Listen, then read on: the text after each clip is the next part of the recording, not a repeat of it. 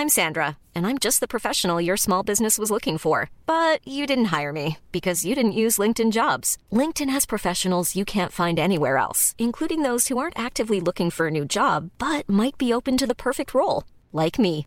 In a given month, over 70% of LinkedIn users don't visit other leading job sites. So if you're not looking on LinkedIn, you'll miss out on great candidates like Sandra. Start hiring professionals like a professional. Post your free job on linkedin.com/people today. Cet épisode de chiffon est rendu possible grâce à la marque de cosmétiques Lodaites. Revenir à l'essentiel, tel était le désir de Nabila Chemillier et de ses deux sœurs, respectivement pharmaciennes et chimistes, qui ont retranscrit les formules de leur grand-mère pour créer une gamme de soins botaniques à base d'actifs extraits à froid et de dattes, une véritable fontaine de jouvence pour la peau. Grâce au code chiffon, vous pourrez bénéficier de 20% de réduction pour découvrir ou redécouvrir l'ensemble de leur gamme. Pour ce faire, rendez-vous sur le site www.lodaites.com. Allez, place à notre invité du jour. J'avais un parrain qui pour moi était l'homme le plus chic. Je me suis dit, je veux habiller comme ça. Je me suis battue depuis deux ans pour ces robes parce que je trouve ça indécent. Je pense que l'élément principal de cette mode est la jeunesse. C'est affreux tout ça. Bonjour, je suis Valérie Tribe et je vous invite à parler chiffon. Oui, parlons de fringues, de fripes, de frusques, de nippes, de sapes. J'ai créé ce podcast pour analyser votre relation avec votre garde-robe, pour avoir votre vision sur la mode et votre lien aux vêtements. Pour ce faire, chaque semaine, j'invite à ce micro une femme ou un homme, connu ou inconnu, jeune ou moins jeune, pour qu'ils nous dévoilent leur rapport aux fringues. Allez, chiffon, sap, chiffon, nip, chiffon, c'est parti Bonjour à toutes et à tous, merci d'être là devant moi en ce samedi après-midi. Pour une fois, je ne suis pas en tête-à-tête avec mon invité. En effet, cet épisode est enregistré en public à la Gaieté Lyrique dans le cadre du Paris Podcast Festival. Et à épisode exceptionnel, invité exceptionnel. Je reçois celle qui a cessé de vouloir être parfaite et qui déclare que vieillir est une aventure. Bonjour Perla Servan-Schreiber. Bonjour et merci les jeunes. Il n'y a pas que des jeunes. Hein. Oui, Justement, on va en parler, on va Tout en le parler monde. de l'âge. tout le monde est jeune. Voilà. Merci infiniment d'avoir accepté cette interview en ce samedi après-midi. Je vais commencer par résumer un peu vo- votre parcours pour les jeunes. Euh, J'ai puisé toutes les informations en lisant vos, derniers, vos deux derniers livres, devenus des véritables bibles du mieux-être et du bien-être. Je cite donc Ce que la vie m'a appris et Les promesses de l'âge. Vous êtes né à Fès, au Maroc, il y a 75 ans. Vous n'avez pas d'enfants, mais huit petits-enfants. Vous avez eu plusieurs vies. Vous avez fait euh, du droit public, puis vous êtes devenue publicitaire et enfin éditrice après avoir rencontré votre époux, Jean-Louis Servan-Schreiber. Est-ce exact? Absolument exact. Quelle période avez-vous préférée dans votre parcours de vie? Aujourd'hui, aujourd'hui C'est en voulant créer un magazine que vous aviez intitulé Chic que vous avez rencontré Jean-Louis, ici Oui. présent. et oui, Vous pouvez nous raconter cette petite anecdote À l'heure où on se rencontre sur Tinder et sur Facebook et sur les Ah réseaux oui. sociaux, oui, oui. Et bien, écoutez, très volontiers. J'étais, euh, je travaillais à Marie-Claire depuis déjà une quinzaine d'années. Et ben mon Dieu, 15 ans dans le même magazine, euh, où ça vous donne envie de vous en aller, ou ça vous donne envie d'en créer un autre. Eh bien, moi, c'est la seconde hypothèse. Et j'ai eu envie, avec deux autres personnes du journal, de créer un nouveau magazine que nous avions envie d'appeler Chic. Vous voyez que je suis à ma place ici aujourd'hui. hein. parfait pour Donc, chiffon. Oui, parfait pour chiffon. Et je, cherchais de l'argent, parce que quand même, il en faut un peu, voire beaucoup. Et par euh, une amie, avec qui à l'époque, euh, je faisais une émission pour Canal ⁇ qui s'appelait Cinémode, et qui était la première émission de mode à la télévision, car il n'y avait même pas les défilés. Elle me dit, mais tu devrais aller voir mon cousin. Ah, j'ai dit, c'est qui le cousin? Elle me dit, mais c'est parce que c'est Servan Schreiber, c'est quand même, ils sont très, très, très, très nombreux. Hein. C'est comme quand vous comptez les moutons avant de dormir, vous voyez Il en défile, il en défile. Et elle me dit, si, c'est Jean-Louis Servan-Schreiber, il est le patron euh, du groupe Expansion, c'est un magazine économique. J'ai mais qu'est-ce qu'il va faire d'un magazine de mode s'il fait des magazines économiques? Bref, nous voilà, j'arrive dans son bureau, je présente mon projet, j'étais pleine de ma, voilà, de mon envie et de ma passion, il m'a écouté avec beaucoup d'attention. Il m'a demandé si je pouvais revenir pour rencontrer le directeur financier, donc j'ai commencé à rêver. Et en fait, il voulait m'inviter à dîner. Et il a conclu très vite, parce qu'il est assez malin, il est là, hein. Il est devant, juste il là, est devant, il a conclu que finalement, ça lui reviendrait beaucoup moins cher de m'épouser que de me financer. Et vous êtes Et- mariés au bout d'un mois, je crois, c'est ça Et on s'est mariés au bout de trois mois. Trois mois. Mais j'avais 42 ans, donc ne désespérez pas les filles, hein Ne désespérez pas. Conseil sentimental Donc, de Perla, attention. Voilà, voilà, voilà. Et Gardez tout va yeux, bien. gardez les yeux ouverts, en fait, c'est ça Hein? Gardez les yeux ouverts. Gardez les yeux ouverts et il ne suffit pas d'avoir les yeux ouverts, il faut voir. Il suffit pas de regarder, il faut voir. Alors, dans, dans votre livre Ce que la vie m'a appris, vous commencez par un constat très fort. Vous dites J'ai cessé de vouloir être parfaite. Et vous écrivez La perfection est un mythe dangereux et car inaccessible. Qu'est-ce qui a été le détonateur d'un tel constat? Ben, le, réalisme, la réalité, dans mon éducation et dans celle de beaucoup de, beaucoup de, personnes, garçons ou filles d'ailleurs, euh, j'allais dire de ma génération, mais je crois que ça n'est pas seulement de ma génération, il importait de tout savoir le mieux possible et faire et apprendre et entreprendre, aussi bien de mettre le couvert que de rapporter de bonnes notes de l'école. Donc, il y avait là quelque chose qui n'était pas loin de la perfection. Et très vite, on se rend compte que de toute façon, la réalité, c'est plus compliqué que ça. Et puis d'ailleurs, la perfection, ça n'a aucun intérêt. Aucun intérêt, comme toute illusion. Et là, ça a été effectivement ma première manière de dire oui à la réalité et non à l'illusion.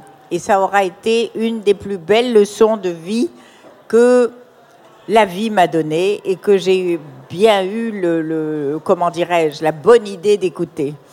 Aujourd'hui, on reproche beaucoup aux réseaux sociaux d'être omniprésents, notamment euh, Instagram, et on leur reproche de filer des complexes aux gens.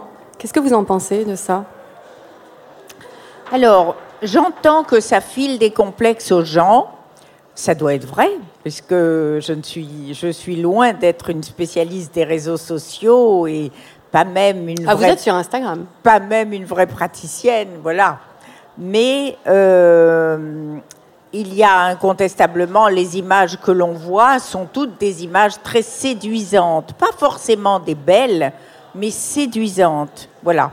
Et moi, je crois qu'aujourd'hui, chacun, chacune, nous pouvons séduire à tout âge, mais la séduction, ça n'est pas le fait de vouloir tomber amoureux. On séduit un ami, on séduit une amie, on séduit des gens qu'on rencontre. On C'est pas forcément de la séduction amoureuse. Et ça, c'est toute la vie, et ça dure toute la vie. Justement, dans la promesse de l'âge, vous reprenez une citation de Coco Chanel pour parler de l'importance de l'allure. Si une femme est mal habillée, on remarque sa robe, mais si elle est impeccablement vêtue, c'est elle que l'on remarque. Est-ce que l'allure sauve une femme? Est-ce que? L'allure sauve une femme. Oh ben, L'allure sauve euh, tout individu. L'allure sauve tout lieu, même les lieux. Il y a des lieux qui ont de l'allure et il y en a qui n'en ont pas. Et euh, la seule différence, c'est que concernant les individus, eh ben, il y en a qu'on a envie de revoir, de retrouver. euh, on a envie de comprendre qu'est-ce qu'il y a derrière ce mystère de l'allure, parce que l'allure, c'est mystérieux. On ne sait pas à quoi ça tient. Mais il y a des gens qui ont de l'allure et d'autres qui n'en ont pas, et des lieux, etc.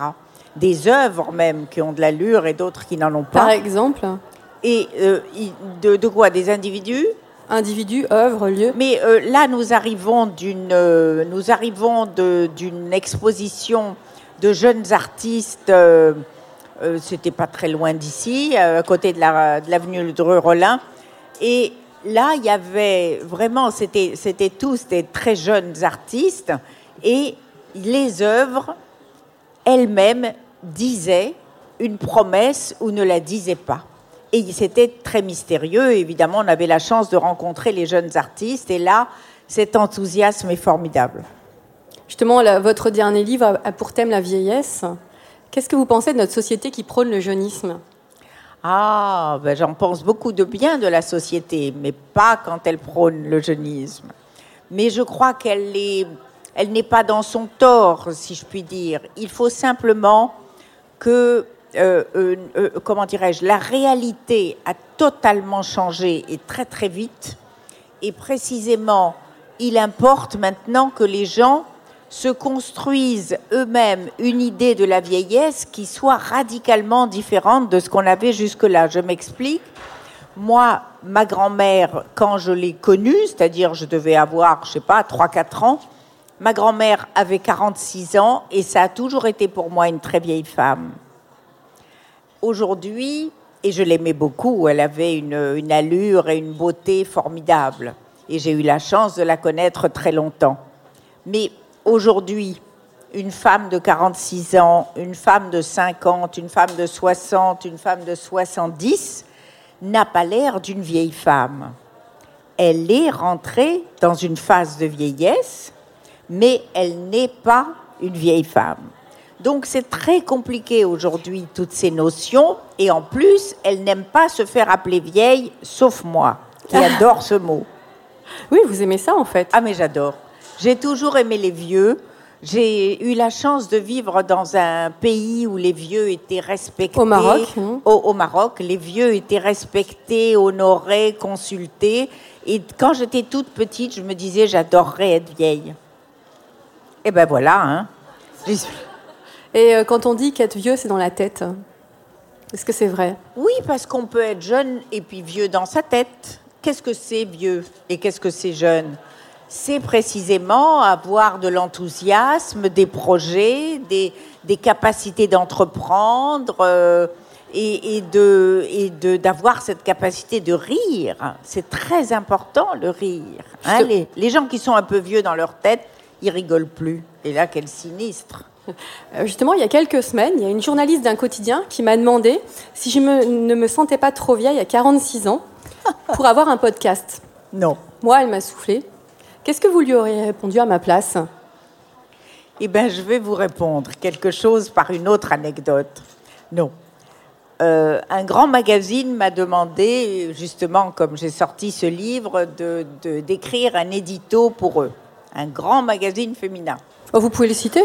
Hein? Vous pouvez le citer? Non, je crois qu'il ne faut pas que je le cite. pas Non, non. Je suis quand même, même si je suis vieille, je suis charitable. Donc, ce magazine me demande un édito. Il a d'ailleurs très gentiment l'habitude de m'en demander un à chaque fois que je sors un livre. Donc, j'étais tout à fait, évidemment, prête à faire cet éditorial. Et je lis son mail, le mail du rédacteur en chef, et je lis un post-scriptum. Alors, il m'avait mis un mail pour me, me dire des tas de choses très aimables sur mon livre. Et puis, il a mis un post-scriptum, et en bas, il met Puis-je vous demander simplement d'éviter d'utiliser le mot vieille? Ah, pour parler d'un livre qui s'appelle Les promesses de l'âge. Ouais. faut le faire quand même. hein. Bon, alors j'ai fait mon éditorial, j'ai utilisé le mot vieille autant de fois qu'il m'est venu, c'est pas pour l'embêter, ni vieillir, ni vieux, enfin voilà, c'est mon sujet, c'est mon sujet. Et j'ai mis en bas, si ce texte ne vous convenait pas pour mille raisons, dont l'utilisation du mot vieille, évidemment, je respecterai tout à fait votre liberté de ne pas le reproduire et l'imprimer. Et il m'a répondu, formidable, il passera le 2 novembre. Voilà. On verra, hein. Il n'est pas encore passé, hein. Et, si même. vous, on vous dit sale vieille, par exemple dans la rue, une insulte comme ça, qu'est-ce que vous répondez? Mais si on me dit sale femme, pareil, Ah. je, je mettrai une baffe. Ben oui, évidemment. Mais pas seulement parce que c'est vieille. C'est voilà. C'est une insulte à la femme, Ah à l'être mais- humain en fait. Ah oui, mais moi, vous pouvez rentrer, rencontrer vos amis, rentrer chez vous ce soir et dire j'ai rencontré une vieille femme qui m'a fait rire, que j'ai trouvé agréable, et mon Dieu, peut-être que ça vous donnera envie de vieillir. Alors, dans ce que la vie m'a appris, vous conseillez à toutes les femmes d'être belles si possible, spirituelles au besoin, mais élégantes quoi qu'il arrive. Quelle est la définition de l'élégance?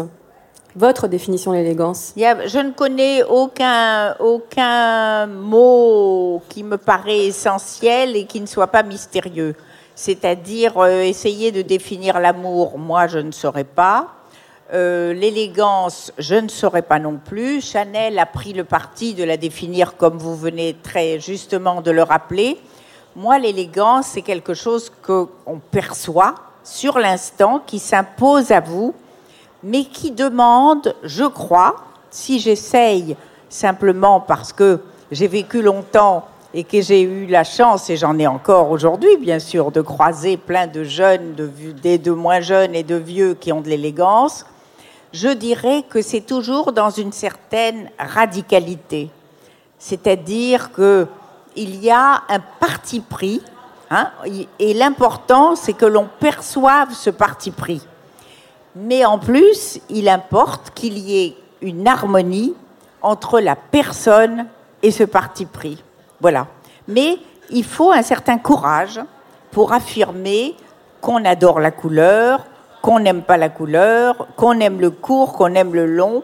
Et c'est cette espèce de sincérité et d'autorité qui fait l'allure.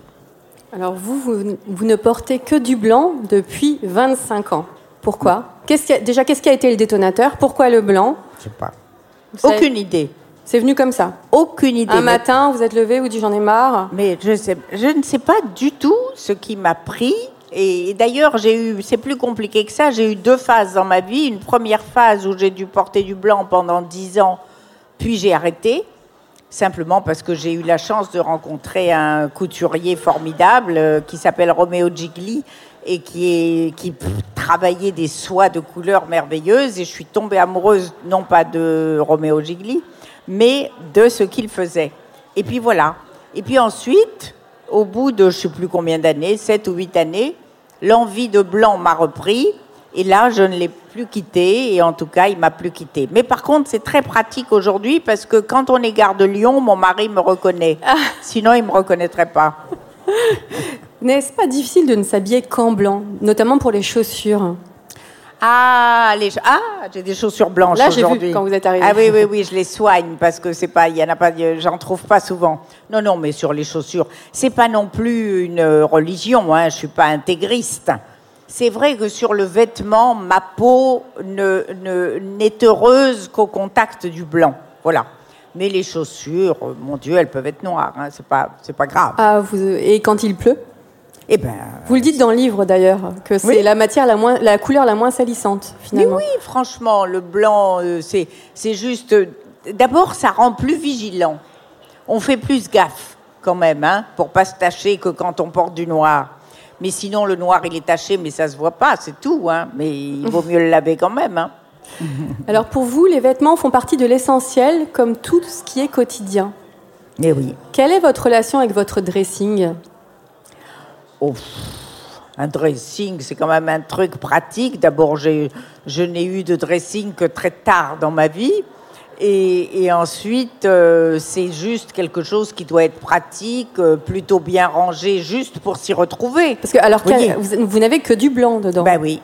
Alors comment vous faites pour vous retrouver justement Ah non, mais le blanc, ça va, mais mon mari qui porte que du noir, je peux vous dire que ça, c'est compliqué pour Ah mais oui, c'est vrai que vous êtes tout- blanc et noir et Oui, tout le oui, temps. on est blanc et noir.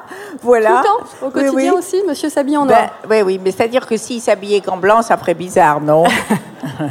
Je vais revenir un peu à votre enfance. Comment étiez-vous petite fille avec vos vêtements justement? Est-ce que vous aimiez les robes qui tournent? Est-ce que vous étiez garçon manqué? Alors, non, pas du tout. J'étais pas, oh là là, j'étais euh, plus sage qu'une image, comme on disait. Non, non, non, non, non, j'étais pas du tout un garçon manqué. Mais vous savez, euh, il y a quelque chose qui a beaucoup influencé, comme tout un chacun, évidemment, euh, ma relation aux vêtements, c'est bien sûr mon enfance. j'ai été élevée, je suis née dans une famille merveilleuse, mais qui était de conditions modestes.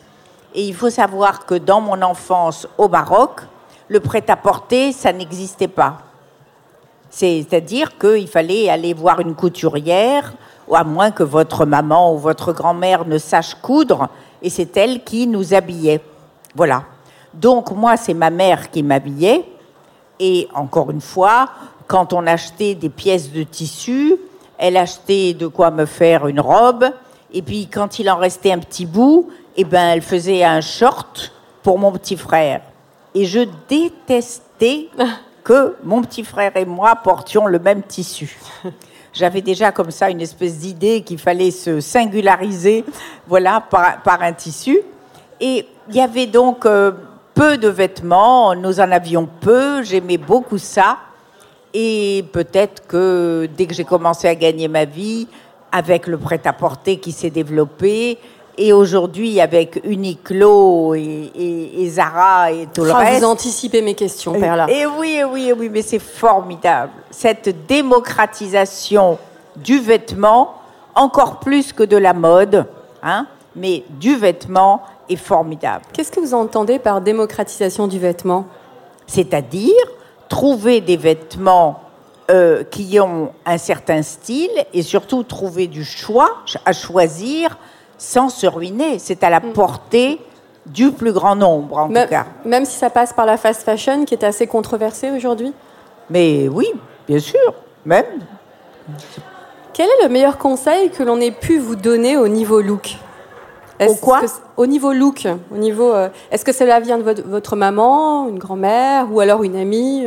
Non. Vous êtes complètement indépendante non, totalement indépendante, mais, mais l'œil se fait, bien sûr. J'ai quand même travaillé dans deux grands magazines de mode que sont Elle et Marie-Claire, et même si je n'ai pas été, moi, rédactrice de mode, de voir les vestiaires, les mannequins, les défilés de mode, les... évidemment que l'œil se fait. Mhm. Et puis voilà, petit à petit, on, on se dépouille. Parce que pour avoir du style, il faut viser la simplicité, et ne pas avoir peur de la répétition. Est-ce que le regard des autres a de l'importance pour vous? Oh, toujours, mais il en a encore. Toujours? Bien sûr, bien sûr. Même si c'est une critique négative? Mais c'est pas une critique? C'est très agréable d'être regardé. Ah, par contre, si quelqu'un vous dit oh non, mais euh, pourquoi tu t'habilles toujours qu'en blanc euh, Est-ce que qu'est-ce que vous lui répondez? Ben rien. Ça le regarde pas en fait. C'est juste un fait. Il n'y a pas de pourquoi à tout. Voilà. Et J'aime ça. Il me semble quand même que le regard de votre mari compte un petit peu. Comment un petit peu? Énormément. Ah. Énormément. Énormément. Moi, je trouve que c'est très agréable euh, le matin de se retrouver à la table du petit déjeuner et de s'apprêter comme pour un premier rendez-vous d'amour. Tous les matins? Ben oui. Alors, euh, il y a des jours où on est un peu moins bien que d'autres, hein. Voilà. Hein mais ça, voilà, c'est tout. Qu'est-ce que vous regardez en premier chez une personne quand vous la voyez pour la première fois? Son regard, son sourire et ses mains. Pas sa façon de se vêtir. J'ai l'impression que ça n'a pas beaucoup d'importance pour vous, le vêtement. Ça n'a pas d'importance? Si, ça en a, bien sûr, ça en a, bien sûr. Euh, plus, toujours pareil, c'est plus l'allure qui a beaucoup d'importance pour moi. Quel est le vêtement que vous ne porterez jamais Hélas, un short. Pourquoi hélas Mais parce que il y a des, ça fait partie. Chaque vêtement, euh, disons, est, valorisé, est au mieux quand il est porté par une personne à qui il convient. Et je ne dis pas que ce soit particulièrement un problème de minceur ou d'âge, hein, mais il y a tout d'un coup des allures qui sont formidables en short. Moi, en short, ça me va comme un faux col à une girafe. Alors j'ai renoncé. Et celui que vous ne quitterez jamais, est-ce que vous avez un vêtement fétiche? Ah oui, une chemise blanche. Vous en avez combien sans indiscrétion? Ah Alors, il faut que vous sachiez que je peux garder des vêtements plus de 30 ans. Hein. Moi, j'ai des tas de, de vêtements que je porte depuis 30 ans. Cette, euh, je sais pas, cette chemise, elle n'a pas 30 ans, mais elle en a au moins 15. Vous voyez? Donc, évidemment, le cumul, comme j'ai pas changé de corps, pas radicalement en tout cas, eh bien, euh, ça s'accumule. Donc, je sais pas, je crains d'en avoir au moins une trentaine. Vous parlez du changement de corps. Vous, vous faites très attention. Vous avez une hygiène de vie irréprochable. Oui Vous faites beaucoup Non, de... non, pas irréprochable du tout. Pas irréprochable, mais je fais gaffe. Puis alors, il faut quand même que je vous dise un truc, les jeunes. hein. C'est que quand on vieillit, on stocke. C'est horrible. Moins, plus on vieillit, moins il faut manger. C'est atroce. C'est le conseil que vous donnez aux jeunes. Attention. Ah et, oui. fa- et faire du sport aussi. Et moins il faut bouger. Voilà, moins il faut manger et plus il faut bouger. Ça, c'est sûr. Vous faites du yoga Bikram toujours? Alors euh, non, j'en fais plus parce que j'ai, je me suis à peu près cassé le bas du dos. Et ça vous fait rire. Et, et non, mais ça me fait rire parce que bon, après j'en ai tiré une conclusion, c'est que peut-être c'est pas la peine de prendre des risques à mon âge, n'est-ce pas? Et bon, ben voilà. Donc du coup, je marche beaucoup dès que je, enfin chaque jour, et je nage. Voilà. Ça, c'est ce que j'aime faire et qui me fait plaisir et du bien. Mais j'ai une règle de vie, c'est que je ne fais rien du point de vue, du, en tout cas de ce qui peut s'appeler du sport, qui ne me fasse plaisir. Sinon, j'abandonne. Donc, j'ai décidé que c'était la marche et la nage. Est-ce que l'accessoire est important pour vous? Oh ben oui, bien sûr. Vous connaissez la phrase que l'accessoire c'est l'essentiel. Mais voilà, ça c'est c'est plus une euh, ça peut être aussi un clin d'œil un accessoire hein. c'est pas forcément ces sacs qui coûtent euh, 8000 euros. Vous êtes arrivé avec un panier blanc en Oui, plastique. en plastique, oui, j'adore. Ça j'adore parce que ça me rappelle ma jeunesse. Vous n'avez qu'une seule coiffure, car pour vous, pas d'allure sans netteté. Une seule coiffure, donc cheveux tirés avec ou sans raie de côté, selon l'humeur. Oui, Alors aujourd'hui, pas de raie de côté? Non. Quelle est votre humeur? Elle est bonne, elle est tout à fait bonne, mais c'est pas moi qui dicte l'arrêt.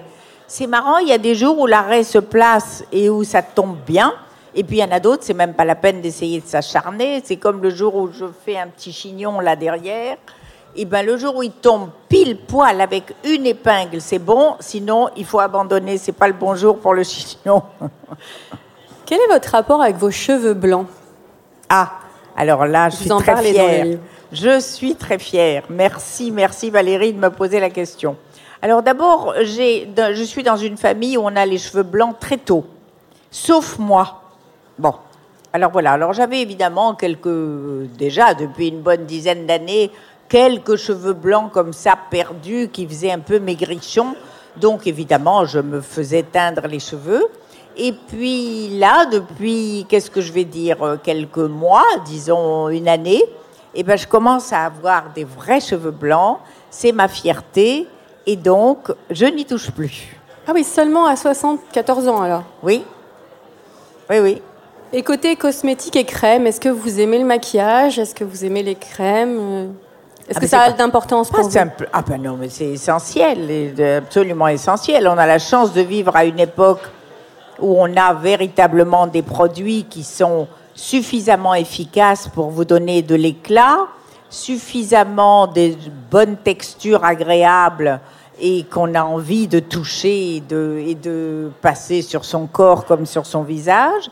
Et puis, mon Dieu, qui sont à tous les prix et pour toutes les bourses. Le seul inconvénient des industries cosmétiques, c'est qu'elles vous bassinent avec la jeunesse, le jeunisme, et qu'elles ont déclaré la guerre à l'âge. Les, Et aux rides les crèmes s'appellent quand même anti-âge. C'est quand même, on vous invite à faire la guerre à votre âge, de préférence à partir de 25 ans. Vous voyez, j'en ai 75. Est-ce que quiconque a envie d'être 50 ans en guerre contre lui-même? Pas moi. Et puis, je suis pas encore morte, hein Vous avez remarqué? Voilà. Très dynamique. Justement, je lisais, le, non, moi je vais le citer, le magazine Elle, il y a un spécial euh, beauté et chirurgie esthétique, et je lisais que les jeunes de 25 ans, maintenant, font de l'acide hyaluronique, du botox, se font remonter les joues. Qu'est-ce que ça vous fait quand vous lisez ça? Je trouve ça vraiment très triste. Hein? Euh, autant j'estime qu'il est bon de faire ce qu'il y a lieu de faire quand c'est nécessaire, et si ça peut redonner de l'énergie et de l'envie de vivre, non pas de la jeunesse. La jeunesse, personne ne la redonne jamais. On n'a pas, pas la recette encore. non, on n'a pas, on n'a pas. Et puis, très sincèrement, je n'encourage euh, pas, en tout cas, les, les chercheurs à la trouver, moi personnellement, parce que je trouve que la jeunesse c'est un des âges de la vie, qui est euh, certes euh, probablement magnifique. Moi, j'ai pas beaucoup aimé ma jeunesse, donc j'ai pas de mal à aimer ma vieillesse. Et puis, il y a des tas d'âges, euh, voilà, on le sait, n'est-ce pas? Eh bien, euh, ce qui euh, pardon, la question c'était au début, vous m'avez dit? Non, je parlais des jeunes femmes de 25 Ah oui, ans qui ça. remonter C'est ça. les joues. Oui, oui, que ça- merci, merci, pardon.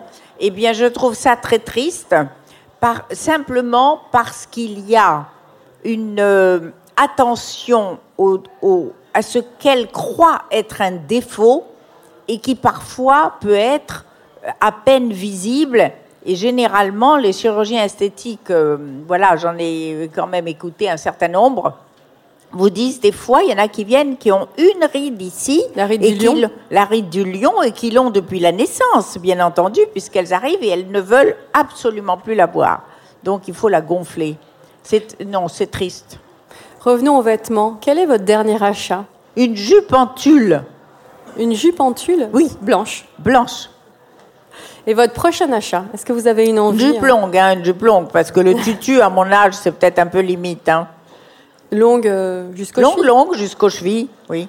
Et votre prochain achat Est-ce que vous avez une envie là pour cet hiver euh, Ou alors vous n'avez vous laissez guider euh, Non, moi, c'est vraiment, j'ai j'ai aucune, aucune idée avant. C'est euh, en, en voyant quelque chose que je réagis. Mais voilà.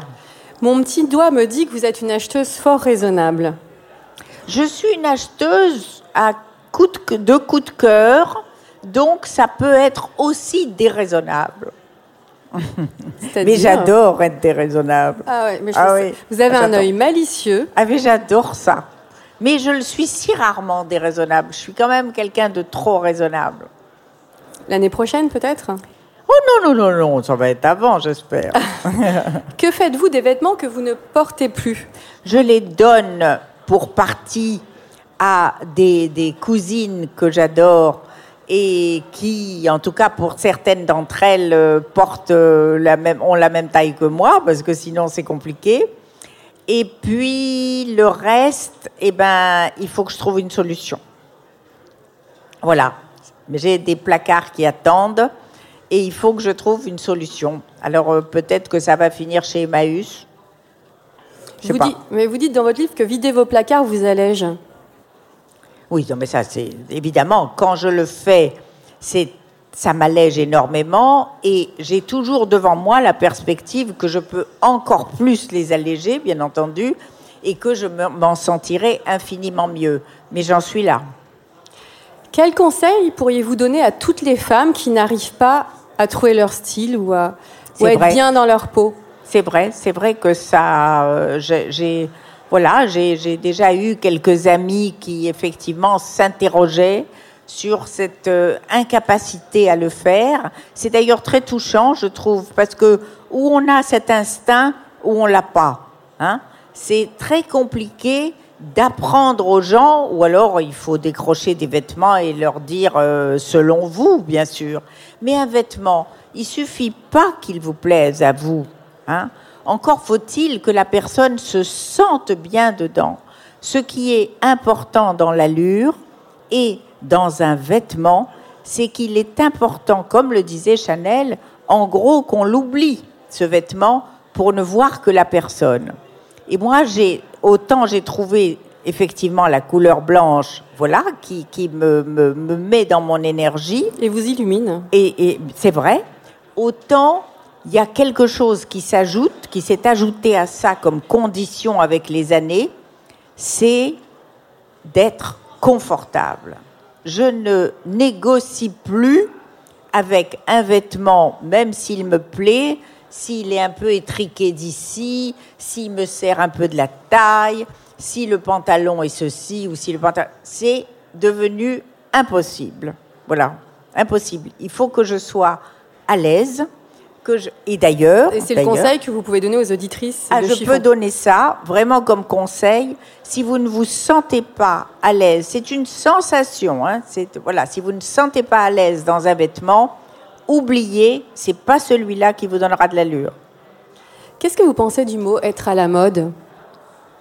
Être à la mode, De l'expression être à la mode non, mais je trouve ça, euh, pourquoi pas, très sympathique. Il faut savoir euh, qu'à ce moment-là, on est prêt à changer à peu près toutes les deux semaines. Maintenant, quand même, hein.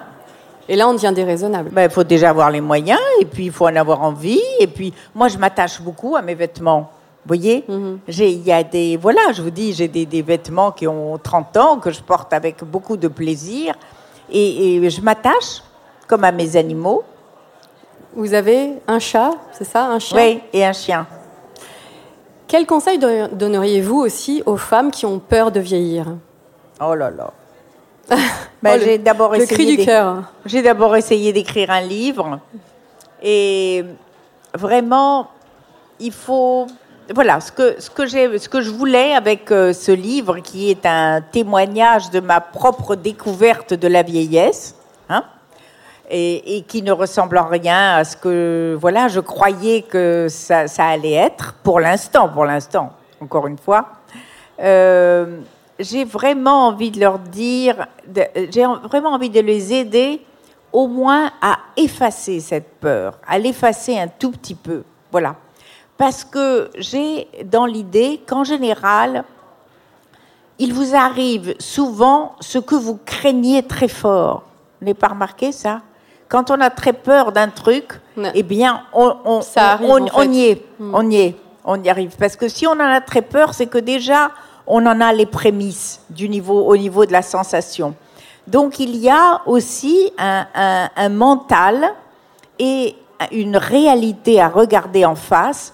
Le nombre de femmes qui ont 70 ans aujourd'hui et qui sont magnifiques, qui ont de l'énergie, qui ont de l'élégance, qui ont des projets, qui ont de l'enthousiasme et qui font des rencontres amoureuses, ça existe aussi. Oui, vous en parlez dans votre livre Hein, d'ailleurs. J'ai interviewé un certain nombre de femmes, moi, âgées de 74 à 94 ans.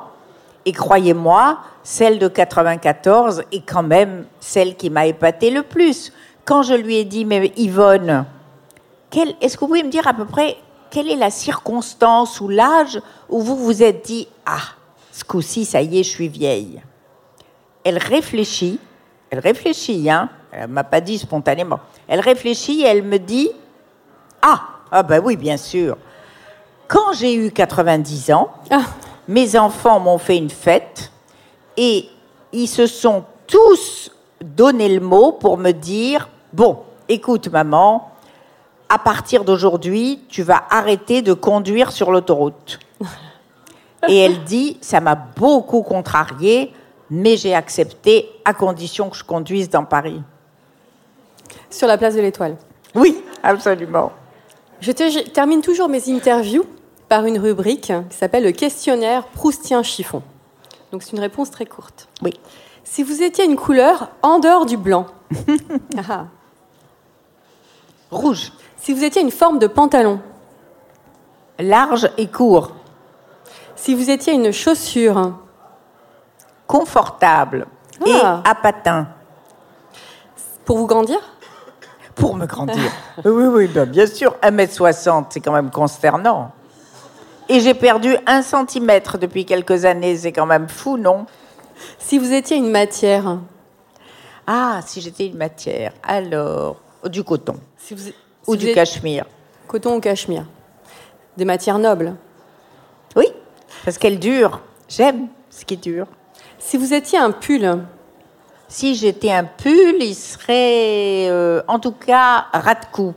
si vous étiez un sous-vêtement, Un sous-vêtement, il serait confortable. si vous étiez un créateur ou une créatrice, Ah, alors si j'étais un créateur ou une créatrice, je serais Rei Kawakubo, celle qui fait comme des garçons. si vous étiez une héroïne,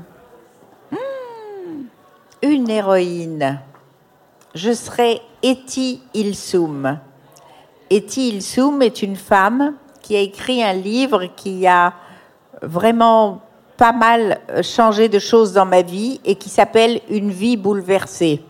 C'est une femme qui a été, euh, qui a habité en, en, Hollande, qui a été euh, ramassée, comme tant d'autres, pour aller dans, à Auschwitz. Elle avait 24 ans et elle n'en est jamais revenue. Et là-bas, elle a écrit un livre qui parlait de la joie. Merci infiniment, Perla. Merci à vous. Un grand merci à vous, euh, chers spectateurs, et un grand merci aux auditeurs et aux organisateurs du Paris Podcast Festival. En attendant, ne vous prenez pas la tête avec vos fringues et portez-vous bien. Merci. Merci.